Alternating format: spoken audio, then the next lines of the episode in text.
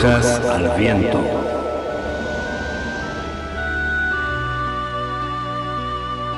Brujas al Viento, un programa de participación abierta pensado para brujos, brujas y personas de la magia.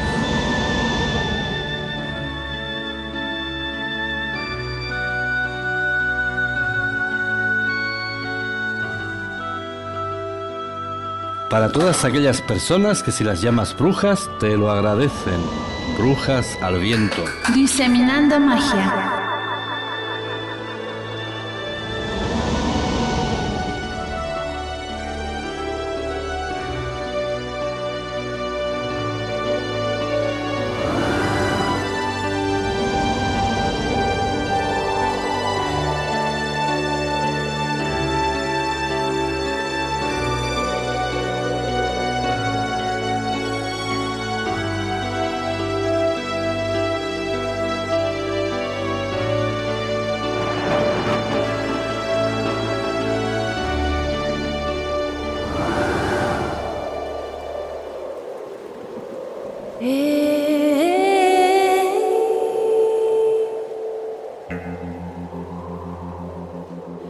Bienvenidos a radiobrujas.com en nuestro programa de Brujas al Viento.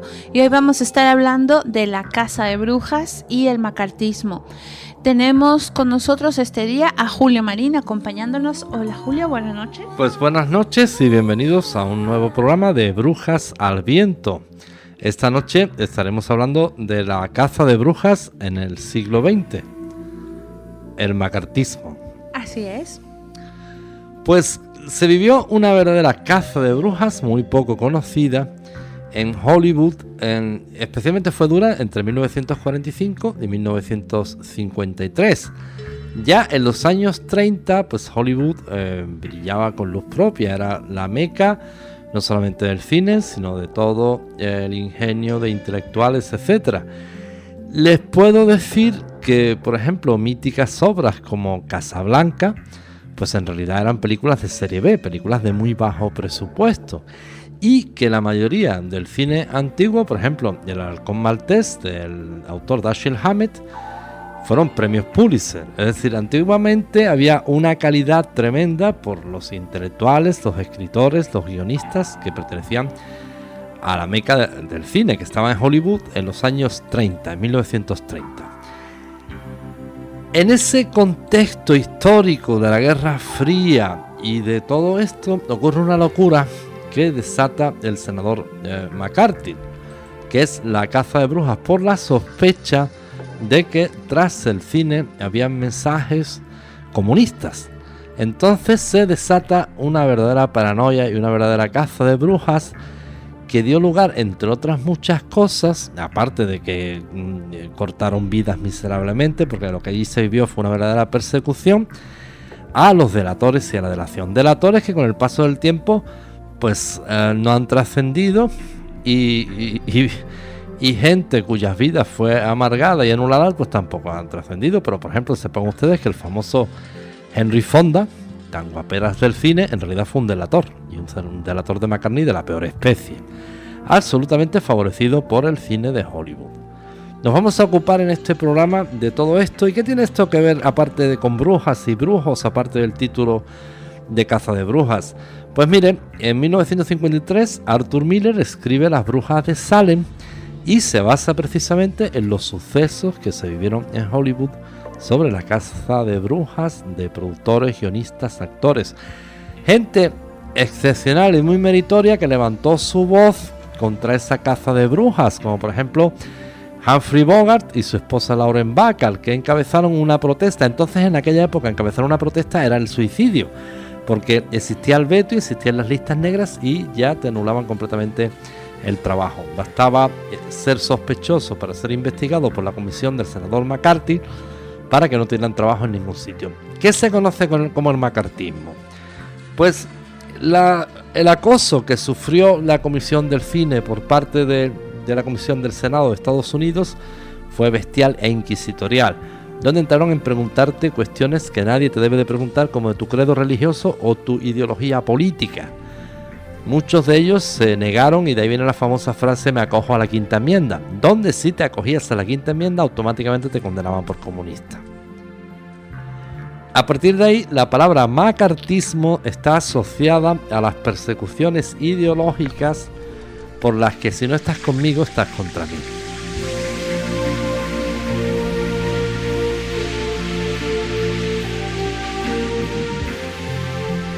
Bien, Julio, pues mira, resulta que durante el periodo conocido como la Casa de Brujas, eh, o como dicen aquí en España, la Caza de Brujas, protagonizado por el senador católico McCarthy con el objetivo de perseguir la incursión comunista en Estados Unidos, la gran nación democrática bordeó la tentación fascista.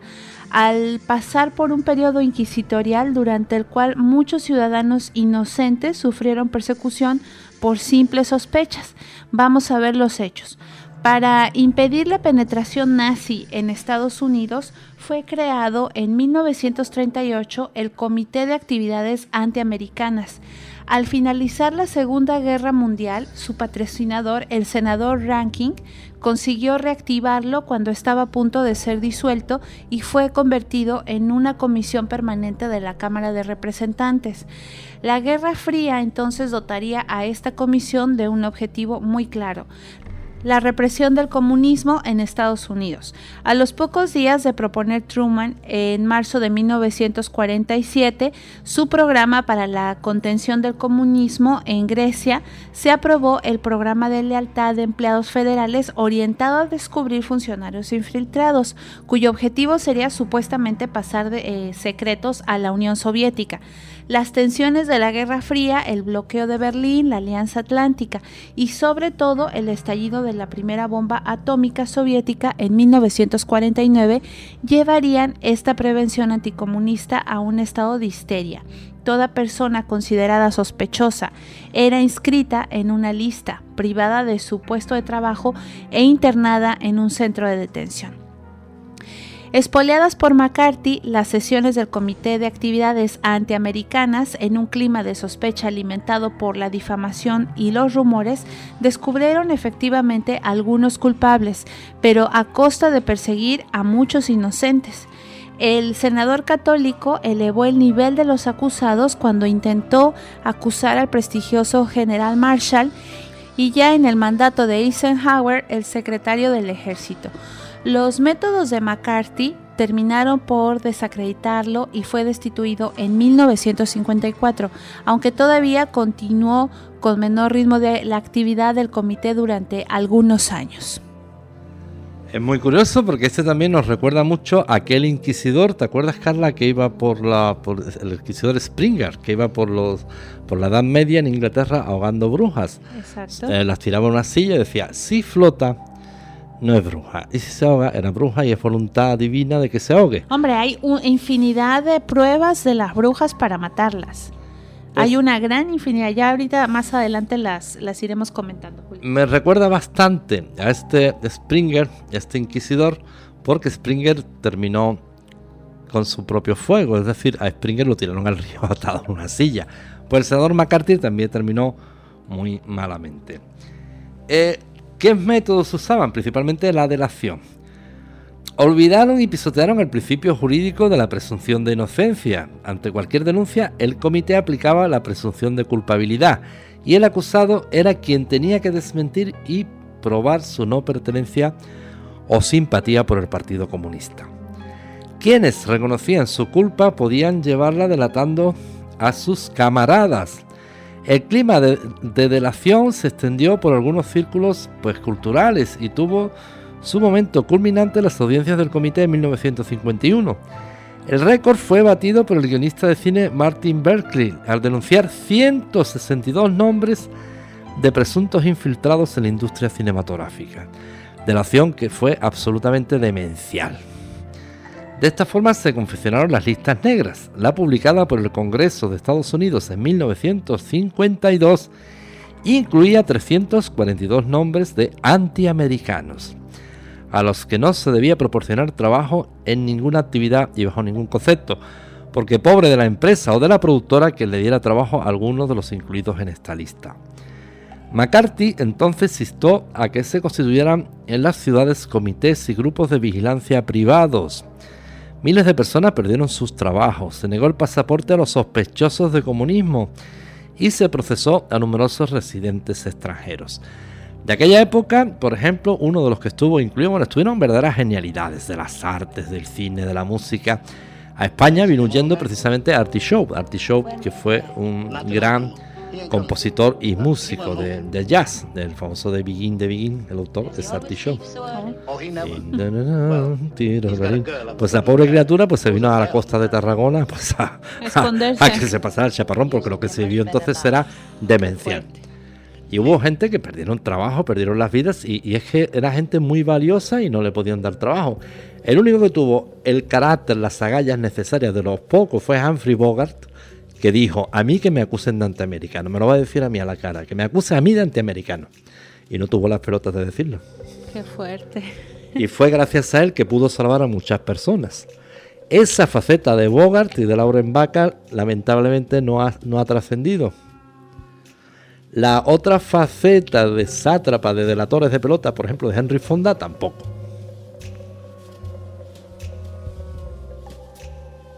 Las Brujas de Salem, pese a, basarse la, la, novela de Arthur Miller en unos hechos puntuales que se vivieron en Estados Unidos en el siglo XVIII, se inspira Arthur Miller en hechos que conoció en la caza de brujas de Hollywood, hasta el punto, hasta qué punto la locura y la histeria se contagia y la delación, la simple delación, contagia la locura.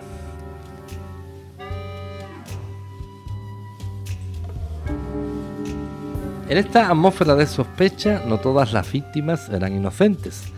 Con la indagación tenaz de un miembro del comité, Richard Nixon, que fue el futuro presidente, se descubre que un antiguo algo cargo del Departamento de Estado, Alfred Hiss, era espía soviético. Necesitaron amargar la vida a 500 inocentes para descubrir uno. A su favor testificaron políticos destacados, entre ellos el secretario de Estado Atchison, pero otros testimonios y algunas pruebas llevaron a su condena por espionaje. El caso Hiss fue aprovechado por la derecha republicana para acusar a los demócratas de imprudencia en la defensa de la seguridad nacional. Más importante fue el proceso seguido contra los esposos Julius y Ethel Rosenberg entre 1950 y 1953, acusados de pasar secretos atómicos a Rusia. Detenidos por el FBI, fueron declarados culpables sin pruebas suficientes y condenados a muerte. A pesar de la campaña internacional en su favor, fueron ejecutados en la silla eléctrica en la prisión de Sing Sing el 19 de junio de 1953, y sin pruebas, no se lo pierdan. Muchos años después se ha sabido que aunque efectivamente pertenecían al Partido Comunista, los secretos transmitidos no tenían la trascendencia que pretendió el hermano de Edel, David Gringers, quien denunció a su familia para conseguir un trato favorable en las acusaciones que pesaban sobre él, y que en cualquier caso había sido una actuación de la esposa, pero probablemente sin participación de Julius Rosenberg. En este clima de delación, clima de locura, se basa Arthur Miller para las brujas de Salem. ¿Hasta qué punto un hermano puede traicionar a la propia hermana que, finalmente la condenan y la ejecutan? Vamos. Oye, pero qué acidito Arthur Miller de usar el nombre de un de una tragedia y para enmascarar otra tragedia, ¿no? Eh, no, muy bueno, muy bueno, porque es que el clima que en la obra de Arthur Miller se basa en lo que ocurrió en Salem de verdad, que fue la pura locura, como la delación, la simple delación de gente que para tomar provecho y ventaja mata, sabían que mataban a otros. Y eso fue lo que se vivió en Hollywood entre los años 40-50, eh, finales de los 40, principios de los años 50. Y es una parte que es muy poco conocida. A mí especialmente de ahí me encanta, por más que lo hemos visto, que más que lo hemos estudiado, les recomiendo que se lean la obra de Lauren Bacall, que fue la esposa de, Humphrey Bogart, eh, por mí misma, que son las memorias de Lauren Bacall. Esta señora que ya nos dejó, que murió el año pasado. Ahí narra la mayoría de sus memorias, recurre a esta época, la locura que se vivió, como eh, familias de actores y actrices absolutamente leales, que no eran nada de espías, nada de traidores, le pedían ayuda porque los tenían sin trabajo y boicoteados. Entonces en esa época el matrimonio de Bogart fue eh, un valioso elemento para defenderlos. Muy bien, bueno, pues hablando de Hollywood, ¿verdad? Uno de los blancos de la Inquisición política fue el mundo del cine, entre otras razones, porque la audiencia a directores y actores famosos proporcionó a los miembros del comité una extraordinaria publicidad. Convocados a declarar 41 sospechosos, 19 de ellos se negaron a comparecer, juzgando la actuación indagatoria contraria a la Constitución. Entre otros, el escritor Alba Bessi, el guionista Dalton Trumbo, el director Edward Dimitrik, en apoyo de los que fueron motejados de testigos inamistosos. Se movilizó el denominado Comité de la Primera Enmienda, que integró a cerca de 500 profesionales del cine. En esta circunstancia, defendieron la libertad figuras famosas como Humphrey Bogart, Laura Bacall, como lo habías mencionado, Julio, también Gregory Peck, Katherine Hepburn, Kirk Douglas, Burt Lancaster, Gene Kelly y John Hudson. Entre los que colaboraron con el comité y denunciaron a otros cineastas, eh, pronunciando además discursos patrióticos de tono anticomunista, comparecieron Gary Cooper, Ronald Reagan, Robert Taylor y bueno, en la lucha entre el Comité de Actividades Antiamericanas y el Comité de la Primera Enmienda, la posición de la industria del cine con la negativa de trabajo a sospechosos decantó la balanza produciendo deserciones en las filas de los defensores de la libertad. Fue el caso de Humphrey Bogart, que se dio de baja de su comité, y el director Dimitrik, quien tras ser condenado a seis meses de cárcel decidió ya en prisión confesar su militancia comunista y su arrepentimiento, proporcionándolo eh, una lista de 26 correligionarios del partido. Con esta claudicación pública salió en libertad y encontró trabajo inmediatamente. El pobre, qué mal, qué mal rato, Julio. Bueno, sobre esto hay, hay pocas, pocas películas, pero algunas las hemos visto en el Sundance Festival un festival que ya saben que es muy polémico en Estados Unidos. Desde luego Hollywood no ha producido ninguna película sobre la caza de brujas, que ya es sospechoso el asunto. Pero algunas películas de arte y ensayo eh, que a, título documental exponen bastante bien lo que supuso la caza de brujas en la vida de muchas personas. Personas que eran muy talentosas, personas que eran muy ingeniosas y que de la noche al día no le dan trabajo en ningún sitio. Otros delatores, otros patriotas de papel y cuento, casualmente de ser actores mediocres como este Ronald Reagan, como este Gary Cooper, ya fueron las estrellas eh, americanas y ya les dieron todo tipo de trabajos.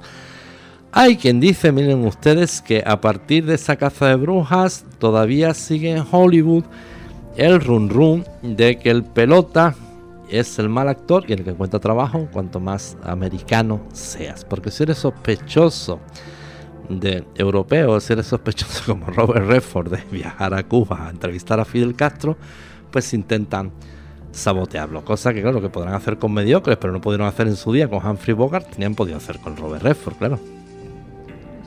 Exactamente. Entre los perseguidos ilustres o las víctimas de la histeria anticomunista, tenemos que recordar nada más y nada menos que a Mr. Charles Chaplin, su confesión de que nunca había sido comunista ni había pertenecido a ningún partido no impidió que supiera que sería llamado a declarar. Decidió no regresar a Estados Unidos y fijó su residencia en Suiza. Muchos profesores universitarios se encontraron en dificultades o sin trabajo, y algunos escritores figuraron entre las filas de sospechosos de antiamericanismo. El alemán Bertolt Brecht se vio obligado a atender las solicitudes del comité por su carácter de extranjero, aunque no por ello abandonó su apoyo al comité de la primera enmienda. El genial guionista Dalton Trimbo no pudo firmar con su nombre ningún film. Solo en 1960 se supo que era el responsable del guion de Éxodo y Espartaco. Imagínense ustedes cómo estaba la, locura.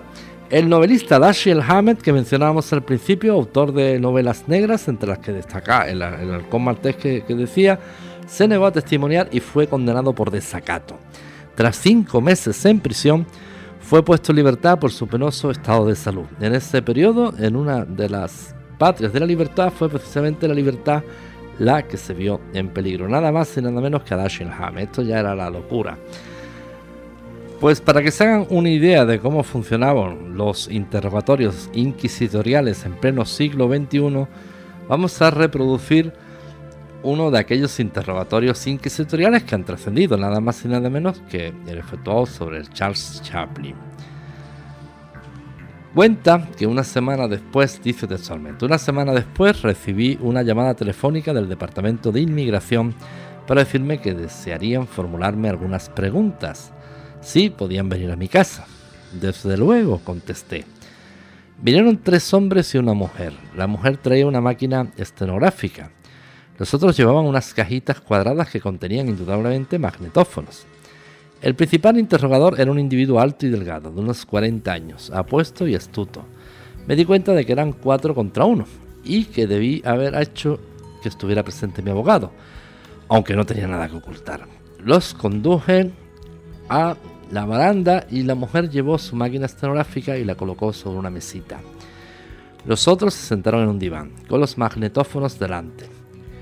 El interrogador sacó un dossier de unos 30 centímetros de alto, que depositó cuidadosamente en la mesa que tenía junto a él.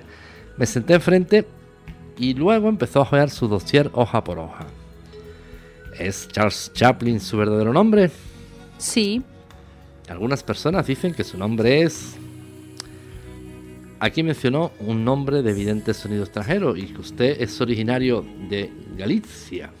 No, mi nombre es Charles Chaplin, como mi padre, y nací en Londres, Inglaterra. ¿Dice usted que no ha sido nunca comunista? Nunca. No he formado parte jamás de una organización política en mi vida.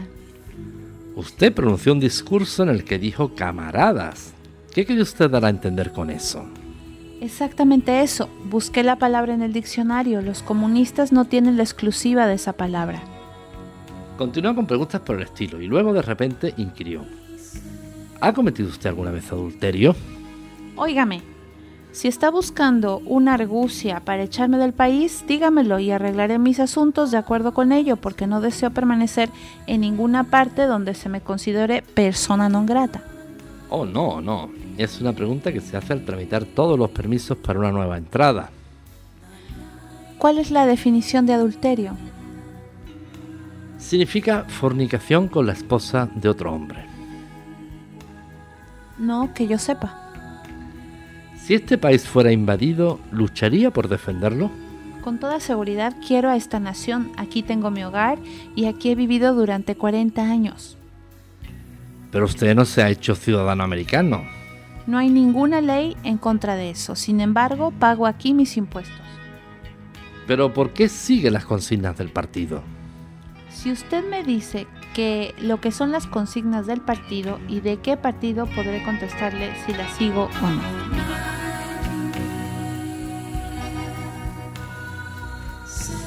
Bajo la jefatura del recién desaparecido Edgar Hoover, tan llorado por Nixon, el FBI llegó a un gran refinamiento en el empleo de confidentes a sueldo, a los que hacía prestar testimonio de los innumerables sumarios, audiencias y juicios a que daba origen la aplicación de la legislación macartista. No importaba mucho que esta gente no cumpliera estrictamente el juramento de decir la verdad, toda la verdad y nada más que la verdad.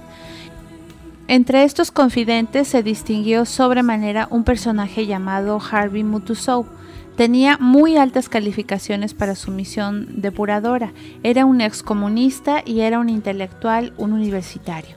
Intervino como testigo muy escuchado en innumerables procedimientos administrativos y judiciales. Contribuyó a que muchos norteamericanos desleales fueran a parar a la cárcel o quedaran en la calle. Causó grandes estragos en los círculos docentes. Fue casi un prestigio nacional como amigo del senador Joseph McCarthy, asesor del Departamento de Justicia, conferenciante muy solicitado por los centros universitarios y meritorio estudioso en contacto con los directorios de varias grandes empresas. ¿Qué indujo a este Harvey Mutoso a publicar en 1954 su False Witness, su testimonio falso? No es probable que fueran los remordimientos o la venganza contra el FBI y su jefe Edgar Hoover, que de tal modo lo habían degradado. Tal vez pensara más bien en los buenos dólares que sus revelaciones iban a procurarle. Cuando ya la reacción contra el macartismo era tan patente. Cuatro en el caso. Su libro tuvo un éxito de escándalo porque puso al descubierto ya innobles ardies y trampas y muy especialmente los testimonios falsos en que la persecución macartista se basaba. Intervenciones en los teléfonos, violaciones de la correspondencia, sumarios secretos filtrados deliberadamente a la prensa, malversaciones de fondos, testigos de la defensa a los que se secuestraba o sacaba del país para que no pudieran comparecer, testigos de la acusación, incluido el propio Matusou, a los que se daban indicaciones sobre lo que tenían que decir. En las sesiones secretas de las comisiones del Senado, escribió Matusou, nos deteníamos después de cada pregunta y debatíamos privadamente para convertir cuál era la mejor respuesta que debían recoger las actas. Y en otro lugar del libro confesó, Tuve que volver a vivir todas mis experiencias como un comunista, haciendo que cualesquiera observaciones o hechos insignificantes parecieran realmente siniestros. Como es natural, el libro causó mucho revuelo. Algunos pidieron que fuera investigado el sistema de investigación en que se basaba la aplicación de las leyes macartistas, pues era inadmisible que se encarcelara a la gente sin más fundamento que los testimonios de perjuros profesionales. En el New York Post, el comunista Murray Kempton dijo que los verdaderos culpables no eran Matusou y otros como él, sino Harry Truman y Edgar Hoover, y pidió que se le pusiera fin a la Casa de las Brujas. El Departamento de Justicia se enfadó mucho, hizo que se acusara y procesara a Harvey Matusou, quien terminó por ser condenado a tres años de prisión, no por sus confesados perjurios, sino por sus escandalosas revelaciones.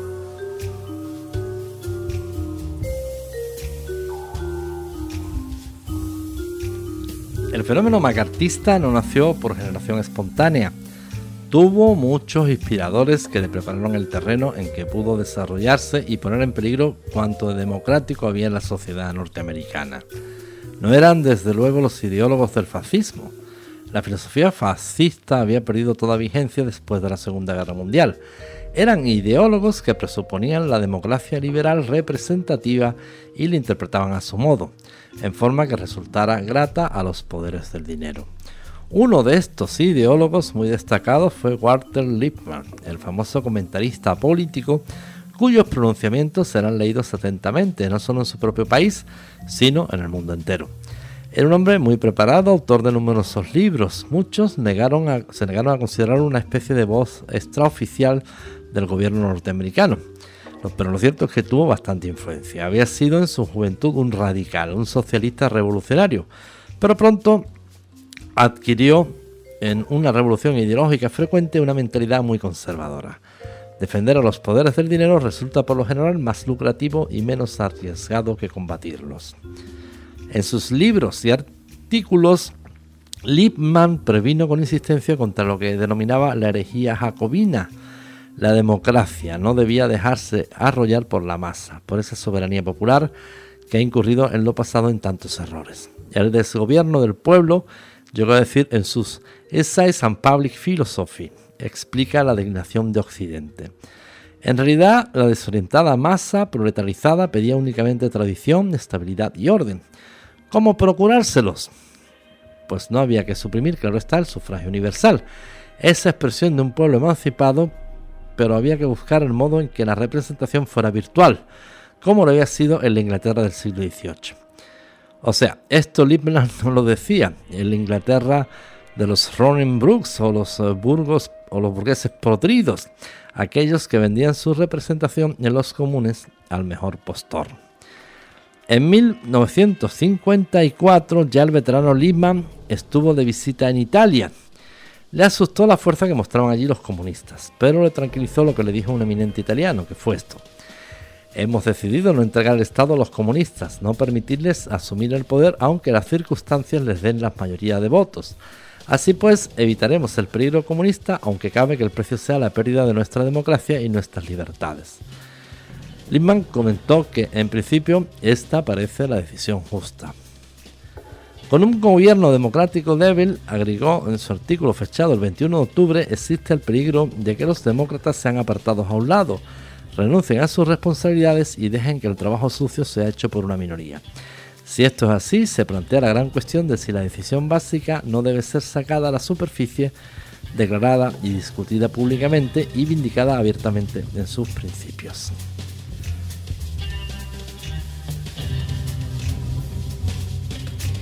El 20 de octubre de 1947, la Comisión de Actividades Antiamericanas inició sus sesiones en una sala en la que se hallaban presentes más de 100 periodistas, cámaras y profesionales del cine. El espectáculo estaba servido.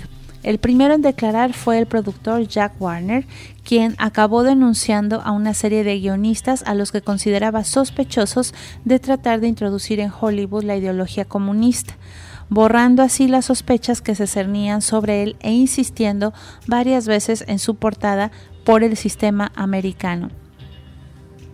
Sus palabras, sin embargo, no están exentas de cierto patetismo. Decía, algunos de estos guiones contienen réplicas, insinuaciones o dobles sentidos y cosas por el estilo que habría que seguir 8 o 10 discursos de jurisprudencia en Harvard para comprender qué cosas significan. La acusación se vertió contra los hermanos Epstein, célebres por ganar un Oscar por el guion de Casablanca en referencia a su guion de la película Animal Kingdom. No tiene desperdicio. Está dirigido contra el sistema capitalista. Bueno, no exactamente aunque el rico hace siempre el papel de malo. Fue el primero de los testigos amistosos que declararon ante el comité. Finalmente, dio los nombres de varios profesionales de los que se sospechaba sus vinculaciones comunistas, entre ellos Albert Marx y Dalton Trumbo y Guy Endor.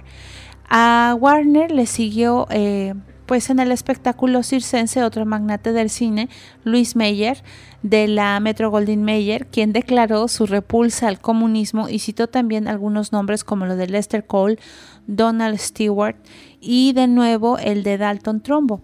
Otro eh, testigo, amistoso fue el actor Adolphe Menot, Adiós a las armas, quien eh, pronunció un alegato militarista y anunció su deseo de que los comunistas americanos fuesen deportados a los desiertos de Texas para que les matasen eh, los tejanos.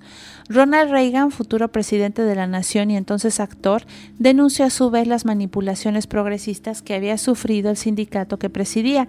El Screen Actors Guild, que felicitó a la UAC a los ojos eh, necesaria para convertir América en algo tan puro como fuese posible, Gary Cooper, por su parte, insistió en su patriotismo y en que había descubierto claras señales de comunismo en varios guiones, aunque no pudo aportar ningún ejemplo al no recordarlos porque leo la mayor parte de los guiones por la noche y si no me gustan no los acabo. Mientras las declaraciones de los testigos amistosos se realizaron en un clima evidente, de evidente distensión, rozando en ocasiones una patética comicidad, los testimonios de los inamistosos fueron acompañados de una dramatización que sentaría las bases de una persecución implacable que duraría décadas. Entre el 27 y 30 de octubre tenían que declarar los 19 testigos antecitados, aunque finalmente solo harían 10 debido a la decisión de Parnell Thomas de aplazar indefinidamente la vista a causa probablemente de las múltiples presiones que recibió de los sectores progresistas y de los magnates del cine. Estos cabezas de turco acabarían pasando a la historia como los días de Hollywood. Entre ellos se encontraban el realizador Herbert Bieberman, el guionista John Howard Lawson, el novelista Albert Marx, el guionista Ringlander y el ya citado Daltron Trumbo.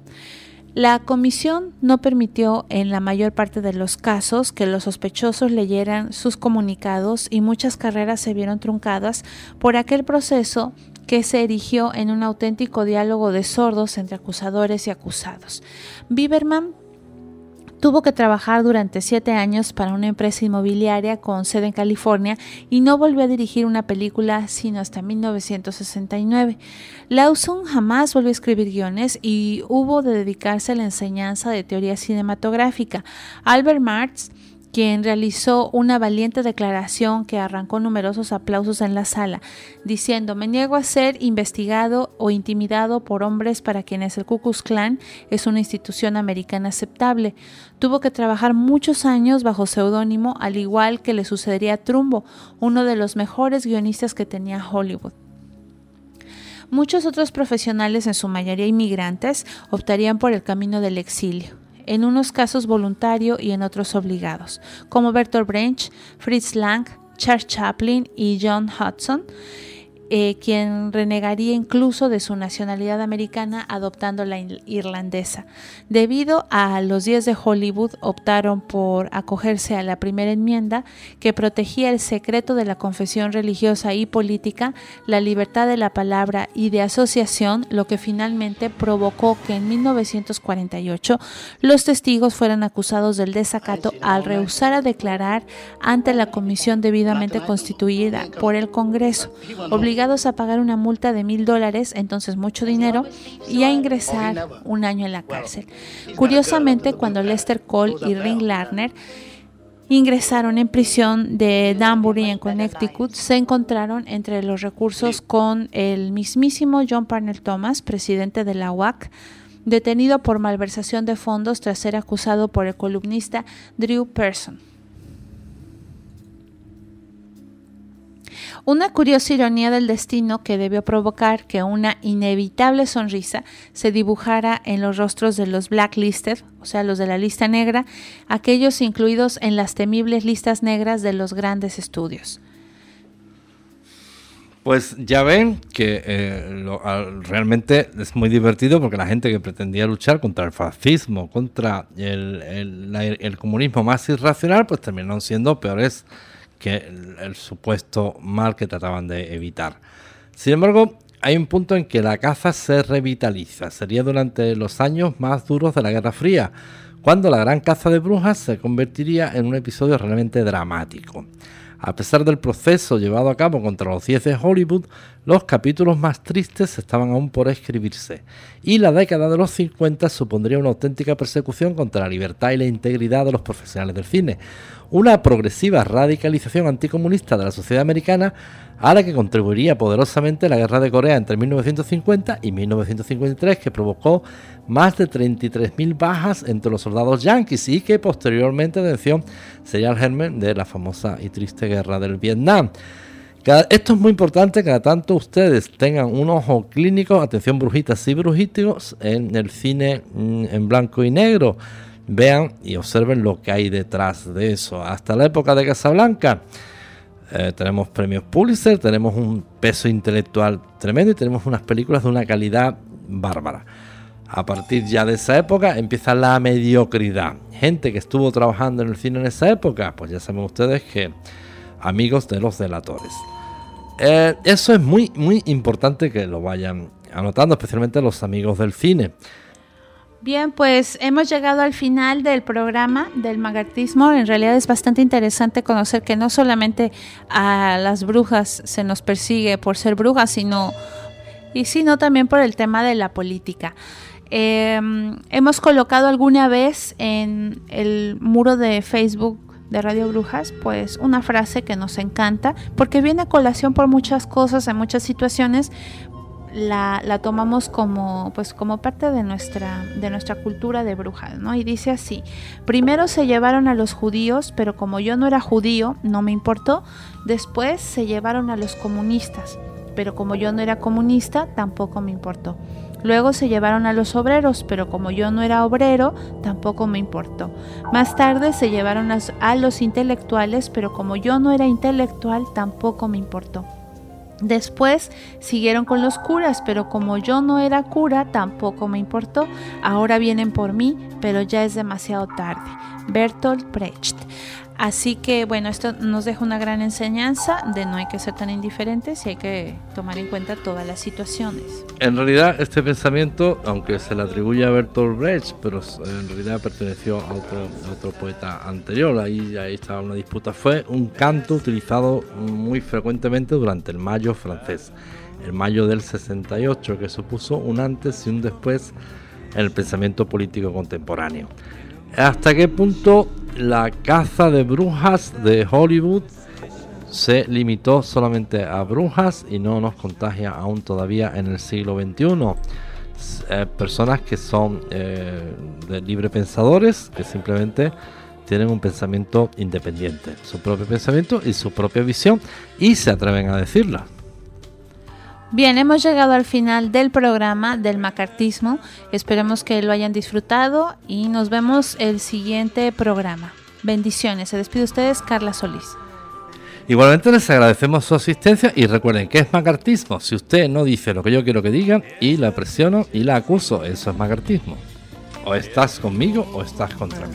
Por eso se caracterizaba el macartismo. Bueno, pues como siempre, bendiciones.